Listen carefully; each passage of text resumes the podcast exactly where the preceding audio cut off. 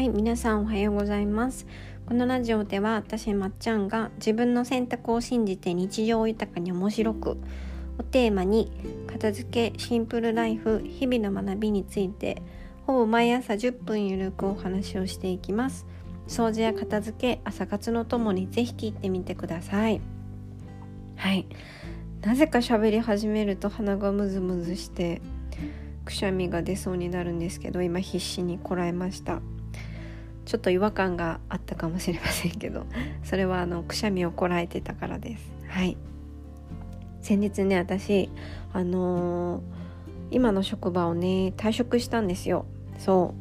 う。なんでかっていうとちょっと海外に行きたくってそう。まあでも医療職なのでそうあのー一回ね辞めるって決断をしないとなかなか海外に行けないなと思ってはい決めました。自分で決めて離れたんですけれどもでその際の、えー、ご挨拶回りですよね両手に粗品を持ってお手紙を書いて回ったんですけど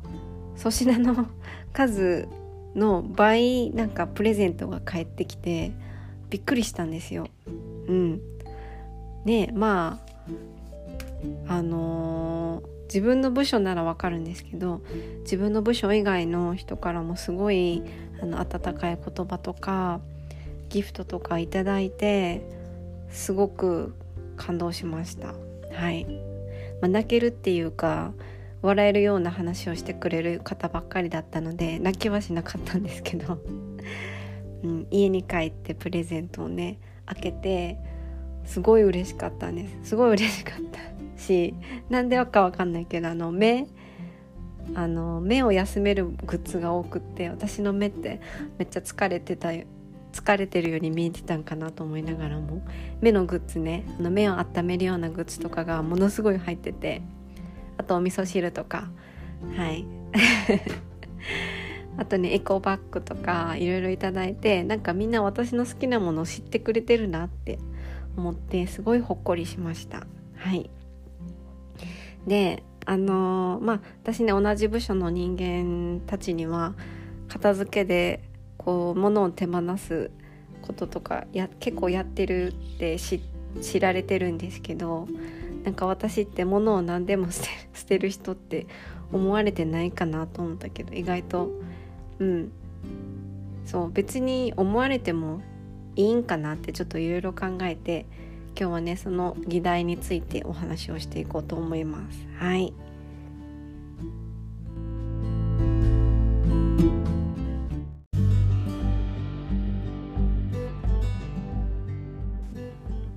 はい。というわけで今日のテーマはですね、えー、プレゼントを捨てるかもしれない人になるです。ちょっと今日のタイトルは賛否両論呼びそうですが、これはさっきの私の、あのー、職場を退職する時にふと思ったことなんですけど後輩ちゃんにねあのときめくものやなかったら手放してくださいねプレゼントって可愛くあの冗談めいた感じで言われた時にふと思ったんですけどそう私はがっつりその後輩ちゃんとか、まあ、先輩もですけど片付けをしたんですよ。そうだから多分お二方とも思ってたと思うんですけど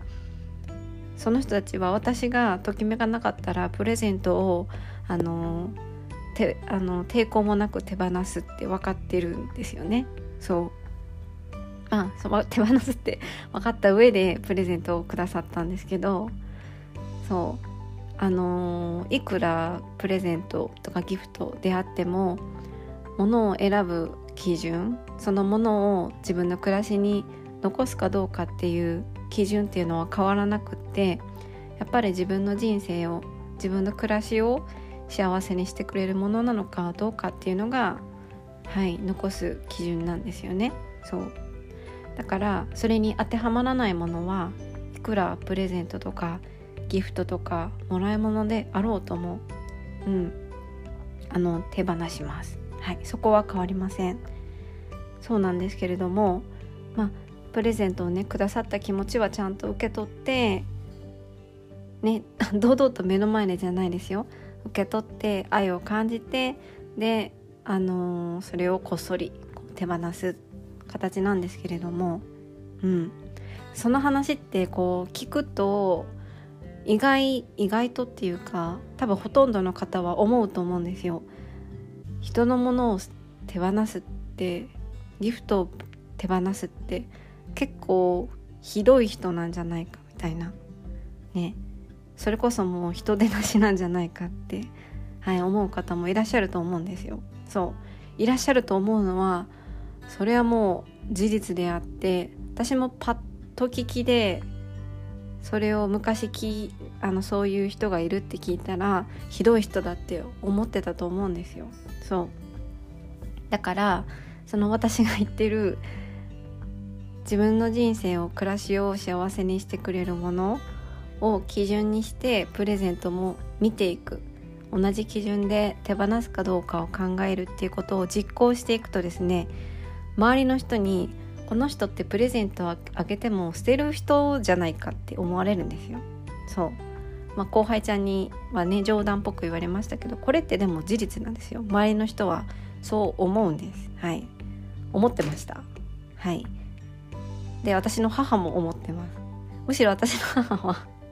私がねちゃんと勉強する片付けの勉強する前にあの片付けをされてた人なんでそういう基準じゃなくて全部捨ててた時にの被害者なので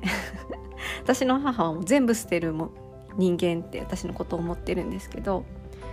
そうまあそういうね人手なしって思われてかつもうプレゼントはもうもらえないんじゃないかってはい思う人もいると思うんですけどそうなんですよ。そうなんですけどいいんじゃないかそれでっていうことなんですよね。そう。もうこれこそ本当にあの嫌われる勇気っていうねあのアドラーの本があるんですけどまさにこれ多分嫌われる勇気っていうことだと思うんですよ。むしろ自分からあの私はあのそういう人ですって手放す人間ですってこうアピールしてってお互いそれを理解し合って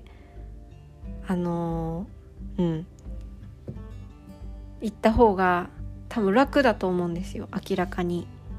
匂わせるよりかは分かりやすい人間になった方が楽だと思うんですよ。その方がお互い割り切れるしうん。嫌な思いしないじゃないですかお互い。なんかプレゼントあげてもこの人って。捨てるんじゃないかなーってなんとなく分かってプレゼントをモヤモヤしながら探すのとでもらってこれって捨てようかなどうしようかなってなんかお互いモヤモヤするよりかはお互いにそういう人だって分かりやすくいた方が楽じゃないですかね。うん、そしたらもう割り切ってこの人は物は捨てるかもしれないから好きって分かってるものをあげるか食べるものをあげるかあの経験を与えるかお手紙を与えるあげるか気持ちだけ伝えるようにするとか。そう。だから